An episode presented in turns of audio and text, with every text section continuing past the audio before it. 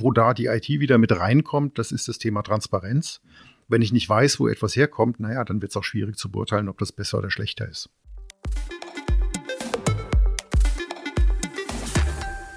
Ob Bundestagswahl oder Klimagipfel in Glasgow. Das Thema Klimawandel ist zu Recht omnipräsent. Welchen Einfluss kann der Einsatz digitaler Technologien in der Landwirtschaft auf ein nachhaltigeres Wirtschaften haben? Genau darum geht es in dieser Folge des Digital Makers Podcasts. Mein Name ist Jakub Slawinski und mit Tobias Fausch, dem Chief Information Officer der BayWa AG, spreche ich über mehrere konkrete Anwendungsbeispiele. Wie werden unter anderem Satellitendaten, Pflanzenwachstumsmodelle, Drohnen und Roboter eingesetzt? Und sind diese Technologien nur in Industrieländern und für große Landwirtschaftsbetriebe verfügbar? Oder werden sie auch in kleineren Betrieben und weniger entwickelten Ländern eingesetzt? Wir erfahren auch, bzw. bekommen es bestätigt, was wir als Endverbraucher von landwirtschaftlichen Erzeugnissen unter anderem tun können, um unseren Beitrag zu einem nachhaltigeren Konsum zu leisten.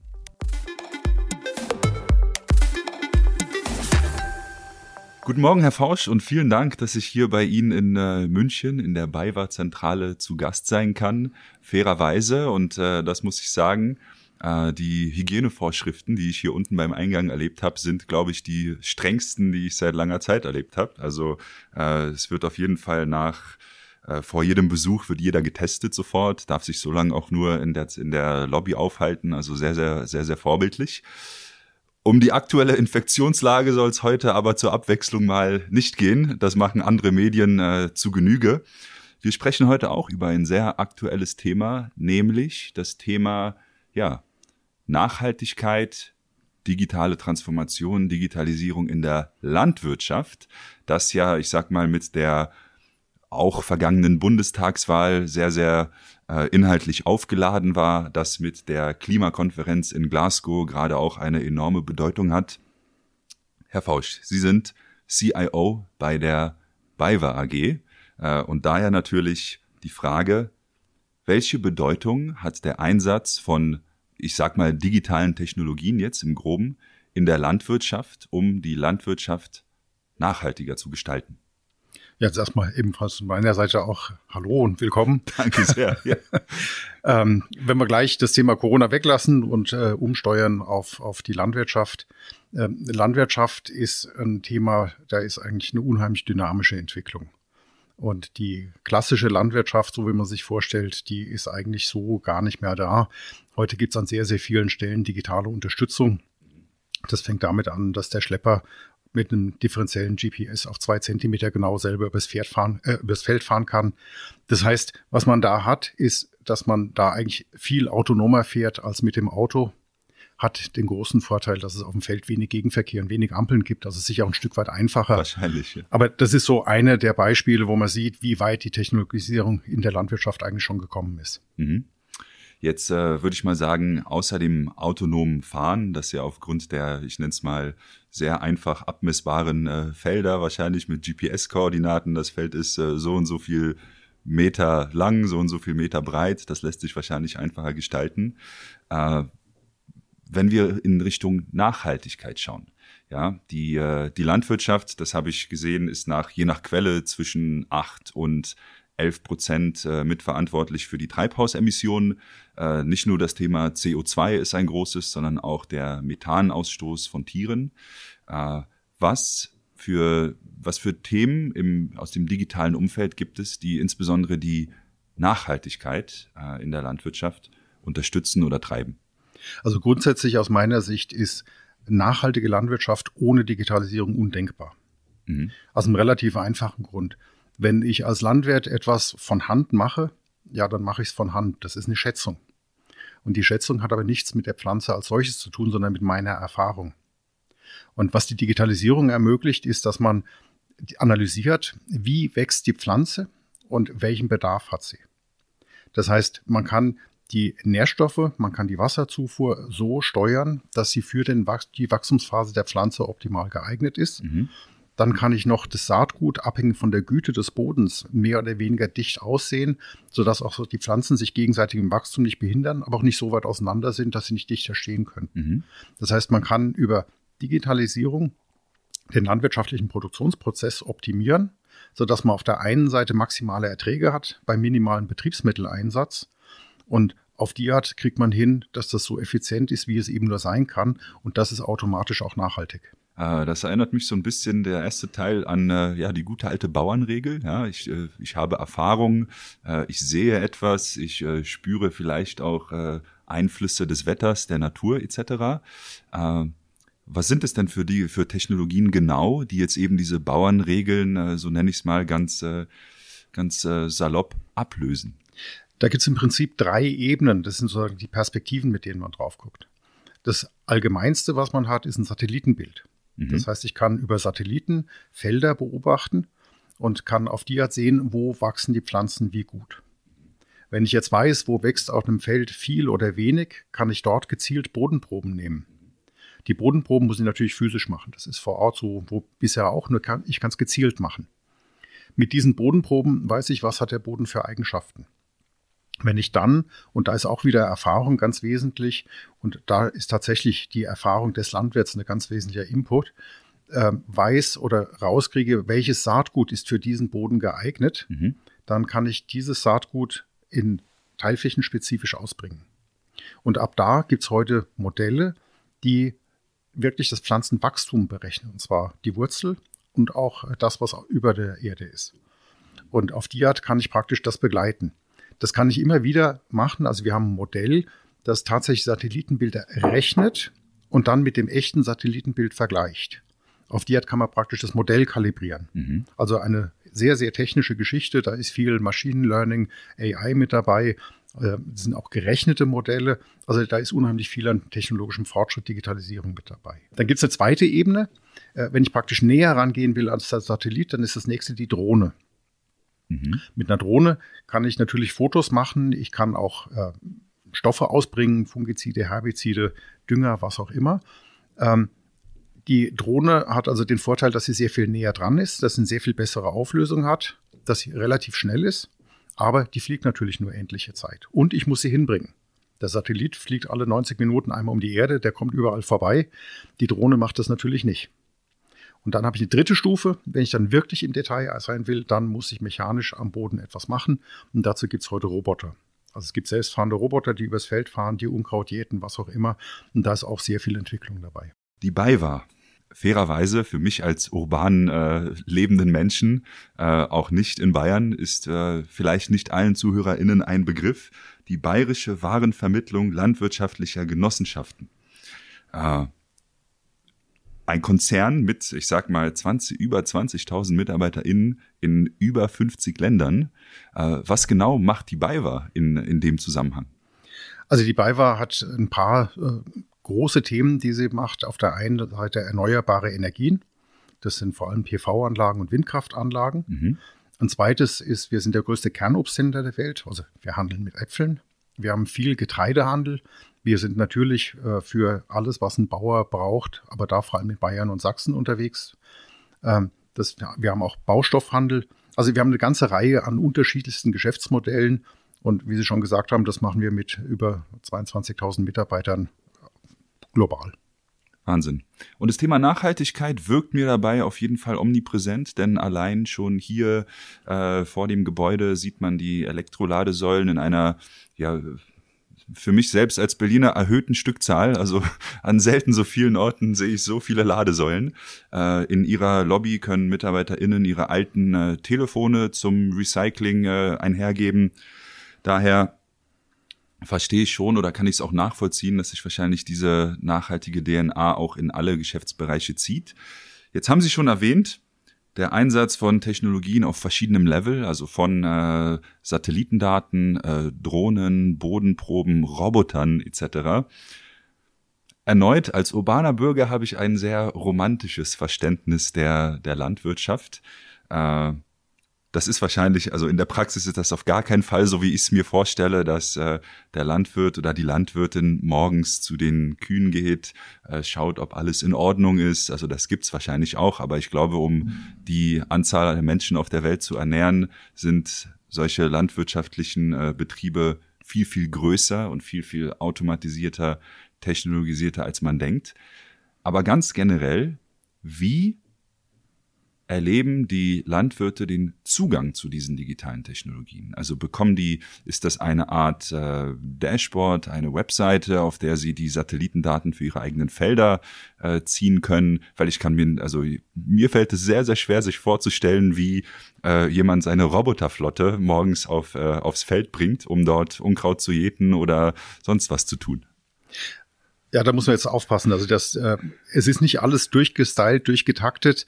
Ähm, aber grundsätzlich ist es so, es gibt sogenannte Farm-Management-Systeme. Mhm. Das ist also eine Software, ein Stück Software, ähm, das einem ermöglicht, die eigenen Felder anzulegen. Also ich muss der Software natürlich sagen, über ein Satellitenbild, wo ist denn mein Feld? Da muss ich die Feldgrenzen bekannt mhm. geben. Mhm. Und dann kann ich über entsprechende Analysen sagen, was müsste ich dort machen? Wie kann ich äh, das anlegen? Da wird man unterstützt durch Programme eben über die Auswertung der Satellitenbilder. Und dann, ähm, wenn die Maßnahme eingeplant ist, da ist immer einer der ganz wesentlichen Faktoren das Wetter. Das Wetter ist sehr lokal. Das sieht man, mal regnet es, mal regnet es nicht, aber es ist nicht überall gleich. Die Temperaturen sind anders. Es gibt also gute Zeitpunkte, etwas zu machen und weniger gute. Und da muss man jetzt eben wieder aufpassen, was will ich machen? was will ich anbauen oder wenn es angebaut ist, wie muss ich äh, jetzt düngen oder äh, wie muss ich Fungizide, Pestizide ausbringen. Das sind einfach Themen, die unterstützen, dass das Wachstum möglichst optimal läuft. Mhm. Und das kann alles inzwischen eben über Software unterstützt werden. Wenn ich dann sage, ich will auf einem bestimmten Feld etwas machen und ich habe die geeignete Technologie, die braucht es natürlich schon, dann kann ich praktisch die Daten aus der Software auf den Schlepper übertragen der geht aufs Feld, weiß dort auch, wie er zu fahren hat, macht das Ganze, dokumentiert das Ganze. Und wenn man zurückkommt, dann hat man im Prinzip das fertige Ergebnis und kann es auch wirklich in der Software wieder dokumentieren. Also das Nutzen so einer Farm-Management-Software gehört nun fast zum Alltag der Landwirte und Landwirtinnen, vor allem oder gerade in so großen industrialisierten Betrieben, würde ich dann verstehen, oder? In industrialisierten Betrieben sowieso. In den kleineren ist das nicht ganz so ausgeprägt, aber auch da ist es so, die Regulatorik ändert sich. Also es gibt eine Düngemittelverordnung, es gibt eine Stoffstrombilanz. Mhm. Das sind alles Themen, die erfüllt werden müssen oder bald erfüllt werden müssen. Und um das zu machen, muss ich das, was ich tue, dokumentieren. Und das ist ein Aufwand, der eigentlich idealerweise über Software unterstützt wird. Wie ist das denn generell in ich habe nämlich letztens einen LinkedIn-Post von Ihnen gesehen. Ich sag mal, wie ist das in kleineren Betrieben von vielleicht Menschen, die nicht so technologieaffin sind? Aber vor allem, und das ist ja auch interessant, wir, ich würde schon noch behaupten, auch wenn äh, kritische Stimmen sagen, nein, Deutschland ist kein, äh, kein Hochtechnologieland mehr und ist auch äh, kein Spitzenreiter im, in der Digitalisierung mehr. Äh, die Stimmen gibt's auch. Aber wie ist das in Ländern mit noch, ich würde sagen, deutlich geringerem Entwicklungsstand oder ganz anderen äh, Infrastrukturbedingungen, vielleicht auch in äh, ja, anderen Geografien, außer jetzt Mitteleuropa oder Westeuropa? Also unsere erste Bewässerungssteuerungsanlage, die wir in Betrieb hatten, hatten wir in Sambia in Betrieb, nicht in Deutschland. Ja, das heißt, wir können von München aus Empfehlungen für die Bewässerung einer Farm in Sambia geben und das funktioniert. Mhm. Ähm, die Akzeptanz für solche Technologien in Deutschland ist durchaus sehr, sehr unterschiedlich. Also äh, ja, äh, das, ist, das ist durchwachsen. Es gibt manche, die sind sehr begeistert, die sind sehr technologieaffin und es gibt andere, die sagen, nein, nein, ich weiß das schon selber besser, das mache ich lieber selber. Und äh, Sie haben gerade Sambia erwähnt als Beispiel. Wie kam es zu dieser Zusammenarbeit oder zu diesem äh, Pilotprojekt und vor allem, wie, wie können wir uns vorstellen, wie kann man, wie kann man sowas entwickeln und äh, skalieren und größer machen? Weil ich kann mir vorstellen, dass dort der, äh, der Einfluss, der Impact von solchen, äh, vom Einsatz solcher Technologien auf diese ja ohnehin schon durch die, durch das Wetter sehr gefährdeten Ernten äh, noch viel, viel größer sein kann äh, als hier vielleicht. Also da bin ich äh, ganz Ihrer Meinung. Gerade in äh, Afrika, gerade in Asien gibt es Gegenden, wo viele kleine Farmen sind und wo der Ertrag sehr niedrig ist im Vergleich zu Deutschland oder Europa. Und da würden diese Technologien natürlich besonders helfen. Mhm. Jetzt ist das Stand heute noch Hightech. Das heißt also, auch da würde das dann und nur dann funktionieren, wenn sich mehrere Farmer oder viele Farmer zusammenschließen und man da über Gemeinschaften die Technologie betreibt und auf die Art sicherstellt, dass man die Erträge optimiert. Das ist mit Sicherheit ein Thema, ähm, das muss man anschieben. Von alleine passiert das nicht. Jetzt in Sambia, das war eine große Farm, das ist ein professioneller weißer Farmer, der das gemacht hat und der einfach offen für Technologie ist. Mhm. Der hat im Prinzip gesagt, zeigt uns, dass das funktioniert und dann probieren wir das eben aus. Das ist bei den kleinen Farmen nicht ganz so einfach. Vielleicht wäre ein möglicher Einstieg Entwicklungshilfe. Äh, vielleicht gibt es Modelle, dass man sagt, wenn man das für entsprechend große Einheiten machen kann, dass man einfach sagt, der Mehrertrag, der dadurch rauskommt, äh, der wird aufgeteilt zwischen dem, der die Technologie bereitstellt und der, dem das Feld hat. Was ich mir da, da muss ich sofort was in Erinnerung rufen. Ich erinnere mich, dass in äh, Afrika insbesondere mobile Zahlungen schon ein Riesenthema waren. Da haben wir uns in Deutschland äh, gefühlt noch gescheut mit der äh, Kreditkarte beziehungsweise mit der Kreditkarte, die auf dem äh, Smartphone hinterlegt ist, zu bezahlen. Äh, das zeigt ja schon, dass irgendwo eine gewisse Technologieakzeptanz äh, vorhanden ist und ich mir auch vorstellen kann, dass dadurch auch solche Themen bei den kleineren Farmern in dem Bereich äh, auch Anschub finden. Also die Bereitschaft ist sicher da. Ähm, was die Herausforderung ist, ist mit Sicherheit, wenn ich etwas teilflächenspezifisch machen will, dann brauche ich entsprechende Technologie. Und die ist typischerweise noch nicht vorhanden. Und das heißt, die Frage ist, wie kriege ich die Technik platziert und wie kriege ich die auch gewartet und betrieben? Und das ist eben nicht nur ein Smartphone, das ich bedienen muss, das ist dann entsprechend andere Technologie.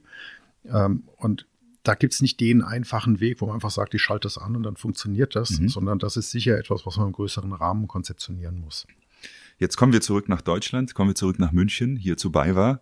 Äh, wie setzen Sie denn diese ganzen äh, Projekte oder Themen um? Haben Sie da eine eigene große äh, Abteilung? Arbeiten Sie mit äh, den, der Technischen Universität hier zusammen, mit Startups aus der Region? Wie, wie, wie geht die BayWa sowas an?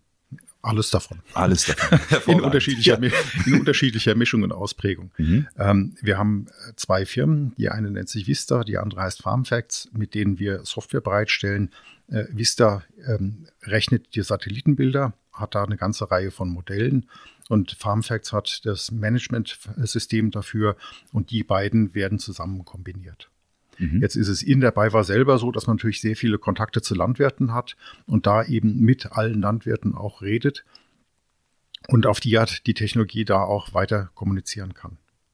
Was wir machen, ist, dass wir mit zum Beispiel Roboterherstellern zusammenarbeiten, mit denen auch Feldversuche durchführen und schauen, wie kann man die modernen Technologien in der Landwirtschaft verwenden und einsetzen.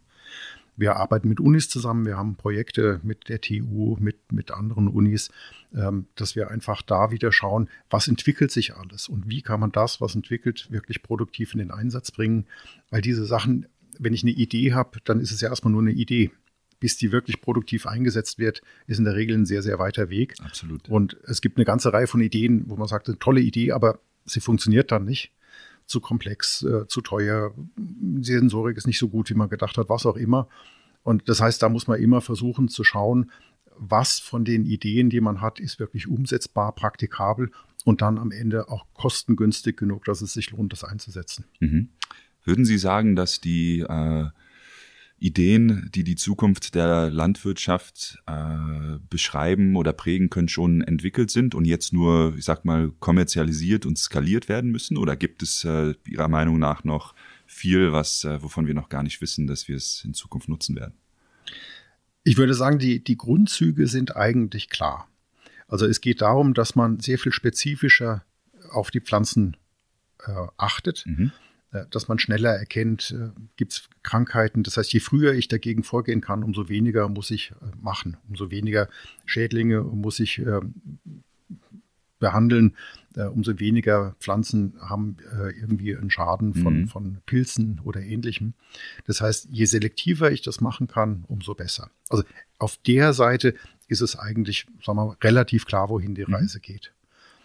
Was nicht so klar ist, ist, mit welcher Sensorik macht man das, mit welcher Analyse macht man das, äh, wie macht man das möglichst effizient. Und da gibt es halt unheimlich viele Firmen, auch sehr, sehr viele Startups, die tolle Ideen haben, äh, die sich beweisen müssen und die natürlich dann auch gegen die Ideen der anderen Startups bestehen müssen. Und da ist es wie immer, hinterher weiß man, warum der eine oder andere erfolgreich war. Nur wir sind nicht im Hinterher, sondern wir sind im Vorher. Wir gucken ja noch in das, was zukünftig kommen wird. Und das heißt, da ist die große Herausforderung, genau das herauszufinden. Welche mhm. der Ideen ist tragfähig? Mhm. Wir sitzen hier in München äh, München ist eigentlich relativ bekannt als äh, starker Treiber im Umfeld äh, IoT, also Internet of Things. Ist das so, dass in dem Bereich, von dem Sie gerade gesprochen haben, generell viel auch viel Technologie aus Deutschland, aus München kommt? Oder gibt es da noch andere treibende Länder? Das ist auf der ganzen Welt. Mhm. Also wir haben äh, das Argo Innovation Lab gemacht und haben da äh, global nach Startups gesucht, hatten in Größenordnung 270 Bewerbungen und die waren wirklich global verteilt. Also auch da ist es so, dass äh, die kreativen Leute, die neue Ideen haben, die technologieaffin sind, die ausprobieren wollen, die sind wirklich rund um den Globus. Die gibt es nicht nur in Deutschland, aber natürlich auch. Wir hatten das Thema Daten vorhin kurz angesprochen, von Satellitendaten, äh, Berechnungsmodellen etc. Äh, ich kann mir vorstellen, dass eben sehr, sehr viele Daten auch durch die Sensoren gesammelt werden etc. Und äh, digitale Transformation, das heißt auch irgendwo aus diesen Daten neue Geschäftsfelder, Geschäftsmodelle zu entwickeln. Was macht die BayWa mit all den gesammelten Daten? Also das erste ist, dass grundsätzlich Datenschutzgrundverordnung und Datenschutz bei uns ein Riesenthema sind. Also das ist immer etwas, das, das ist a given. Ähm, Darüber hinaus geht es darum, äh, in der Landwirtschaft sind sehr oft Zeitreihen wichtig. Also ich kann nicht einfach jetzt ad hoc entscheiden, was soll passieren, sondern in der Regel habe ich einen Vorlauf von mehreren Jahren, das können zehn oder sogar noch mehr Jahre sein, die ich an Historie haben möchte, um besser entscheiden zu können, was ich in Zukunft machen will. In dem Sinne ist Historisierung der Daten wichtig und das heißt natürlich auch, ich will die Daten oder möchte die Daten über die Vergangenheit haben, mhm. um so gezielt für die Zukunft Prognosen machen zu können. Das ist ja das, worum es im Kern geht. In der Vergangenheit habe ich gesehen, wie viel habe ich geerntet. Was wir jetzt machen, ist, dass wir sagen, was braucht die Pflanze jetzt? Aber der Wunsch ist ja, dass wir die Sachen so steuern können, dass wir das morgen optimal vorbereiten. Und genau dafür kommt aus der Historie der äh, Sprung Richtung, was wird morgen sein, wie können wir das morgen machen und wie können wir das für morgen optimieren. Mhm. Stichwort für morgen optimieren. Wir haben jetzt sehr viel über innovative und zukunftsgestaltende Themen gesprochen, gerade wenn es aber ums Thema äh, Daten insgesamt, ja, sammeln, kategorisieren, katalogisieren, äh, verarbeiten geht. Da spielen ja auch schon äh, IT-Systeme von heute oder vielleicht auch von gestern eine große tragende Rolle. Äh, als CIO haben Sie damit wahrscheinlich auch einen, einen Großteil Ihrer Zeit, den Sie verbringen. Äh, was gilt es da zu tun? Also was tun Sie in dem Bereich, um IT-Systeme von gestern, heute und morgen auf einen Stand zu bringen, der ja zukunftsfähig ist? Da geht es uns wie allen Unternehmen, äh, wobei wir auch wie viele große Unternehmen eine sehr komplexe Landschaft haben. Das heißt, im Kern unterscheide ich eigentlich drei verschiedene äh, Aspekte. Das eine ist, wir haben die Systemlandschaft, die wir heute haben. Das sind unsere sogenannten Legacy-Systeme. Mhm. Die sind einfach da. Die kann ich nicht von heute auf morgen abschalten. Diese Systeme zu verändern, je nachdem, wie kompliziert das System ist, ist irgendwas zwischen einem halben Jahr und mehrere Jahre Projektlaufzeit. Diese alten Systeme aus der Vergangenheit waren meistens auch darauf ausgerichtet, dass sie sagen können, wie viel Umsatz hatten wir gestern, was hatten wir gestern an Bestand. Mhm. Und wenn man sich das heute anguckt mit den äh, Angeboten im Internet, ist das nicht ausreichend. Das heißt, ich muss wegkommen von was war gestern hin zu Realtime. Was für einen Bestand habe ich heute? Wo ist die Ware im Moment? Man kennt das Track and Trace, Click and Collect, wie das alles heißt. Dass man inzwischen so weit ist, dass man sagt, ich möchte eigentlich wirklich wissen, was ist hier und jetzt los. Und das heißt, die alten Systeme werden weiterentwickelt, transformiert, automatisiert, wo immer möglich, dass ich in diese Realtime-Welt komme. Mhm. Wenn ich aber digitale Geschäftsmodelle habe, dann interessiert mich in der Regel die Prognose. Ich will wissen, was ist morgen oder übermorgen. Und ähm, da muss man dann wirklich neue Technologien verwenden. Da kommt sehr oft das Wort Machine Learning oder künstliche Intelligenz mit dazu. Da kommt Blockchain mit rein und, und, und. Also da kommen diese ganzen Buzzwords ähm, der Zukunft mit dazu. Und das heißt, die Legacy-Systeme werden sukzessive abgelöst werden durch neue Systeme und die müssen dann gucken, dass und wie sie mit dieser neuen Technologie zurechtkommen, weil nur daraus lassen sich neue Geschäftsmodelle bauen. Im Digital Makers Podcast geht es ja immer auch um Umsetzung, fairerweise natürlich von Digitalprojekten. Äh, heute haben wir einen relativ breiten, aber ja, sehr, sehr zukunftsorientierten Abriss in welche Richtung geht die Landwirtschaft, sowohl in Deutschland als auch äh, global, was kann dort passieren, was muss auch in den jetzigen IT-Systemen passieren, um äh, dafür ein Fundament zu bieten. Äh, jetzt bin ich ja persönlich dann irgendwo ein Idealist. Was wäre Ihr Tipp mit all dem, was Sie über die Landwirtschaft wissen, äh, was die Endverbraucher vielleicht im Alltag auch tun können, tun könnten, um nachhaltiger äh, den Aspekt Landwirtschaft zu betrachten? Das ist, glaube ich, ein ganz äh, großes Thema. Ähm, wir haben den Klimawandel. Klimawandel erfordert Nachhaltigkeit und Nachhaltigkeit heißt, ich muss mir überlegen, wie werde ich überhaupt nachhaltig. Jetzt kann der Landwirt gucken, dass er nachhaltig wirtschaftet, aber als Kunde kann ich zum Beispiel mehr auf regionale Ware achten. Ganz einfach, wenn ich etwas nicht aus Südamerika oder aus Asien oder aus Australien importiere, dann habe ich den Weg nicht. Wenn ich dann aber, und das ist auch nicht ganz unwichtig, akzeptiere, dass es Saisonalität gibt, wenn ich also auch akzeptiere, dass ich Erdbeeren nicht im Winter haben muss und solche Themen, äh, dann kann ich da sicher auch mithelfen, dass zum Beispiel Transportwege kürzer werden, dass Lagerzeiten kürzer werden, dass ich auf die Art einfach auch effizienter werde. Das ist etwas, was ich als Verbraucher machen kann. Wo da die IT wieder mit reinkommt, das ist das Thema Transparenz. Mhm. Wenn ich nicht weiß, wo etwas herkommt, naja, dann wird es auch schwierig zu beurteilen, ob das besser oder schlechter ist. Fair, ja. Das wäre auch leider mein Tipp gewesen, also lokaler und saisonaler zu handeln, weil ich kann ja immer nur mit der Brille des Endverbrauchers auf so, so Themen schauen und da ist es ja schon teilweise, will ich sagen, abstrus, aber Erdbeeren im Winter, Schmecken die auch so gut wie im Sommer? Ich weiß es nicht. Es gibt sie trotzdem in großer Verfügbarkeit. Äh, aber ich glaube schon, dass wir als äh, Verbraucher auch darin sehr viel Einfluss haben, denn äh, am Ende ist es alles für uns, was, was passiert und aber auch von uns VerbraucherInnen dann beeinflusst irgendwo. Die Frage ist natürlich immer, was ist für mich der Treiber?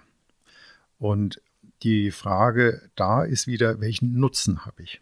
Und wenn ich nach Preis einkaufe und nehme das günstigste, ähm, dann kann das eben sein, dass das woanders hergestellt wird. Und das ist so ein, ein, Stück weit Herausforderung. In Deutschland ist immer die Erwartungshaltung, dass man sich an alle Spielregeln hält, dass man auf Tierwohl achtet, dass ähm, das alles ohne äh, Chemie gemacht wird und, und, und. Ähm, wenn man Ware aus dem Ausland einkauft, ist ja die Transparenz weg, wie das hergestellt wurde. Meistens aber auch die Frage, wie das passiert ist. Mhm. Das heißt, die Entscheidung ist dann tatsächlich im Geschäft, nämlich das eine oder das andere. Aber auch da wieder setzt voraus, dass ich ja überhaupt weiß, was ich entscheiden kann. Also die Information muss auch da sein. Und dann ist halt schon die Frage, äh, will und kann ich mir das leisten? Unbedingt, ja. Ja. Da gibt es einige Unternehmen wie Froster zum Beispiel, die ja, sage ich mal, für sehr, sehr transparente Lieferketten bekannt sind. Äh, das geht einher mit einem höheren Preis, fairerweise auch zu Alternativprodukten. Äh, ja, was soll ich sagen? In, in, Deutschland ist manchmal so, dass wir teureres Öl in unsere Autos als äh, in uns selbst kippen. Hat natürlich auch was mit der mechanischen Beschaffenheit des Öls zu tun. Da will ich jetzt keinem Ingenieur äh, etwas, etwas absprechen. Äh, aber ja, Herr Forsch, vielen, vielen Dank für den kurzen und intensiven Einblick in die Zukunft der nachhaltigen Landwirtschaft aus Sicht der BayWa mit äh, Fußabdruck der BayWa. Ich freue mich drauf und bin auch gleichzeitig äh, glücklich, dass ich als Verbraucher einen Einfluss habe, äh, die Nachhaltigkeit eben mitzugestalten. Vielen Dank. Vielen Dank ebenfalls. Danke.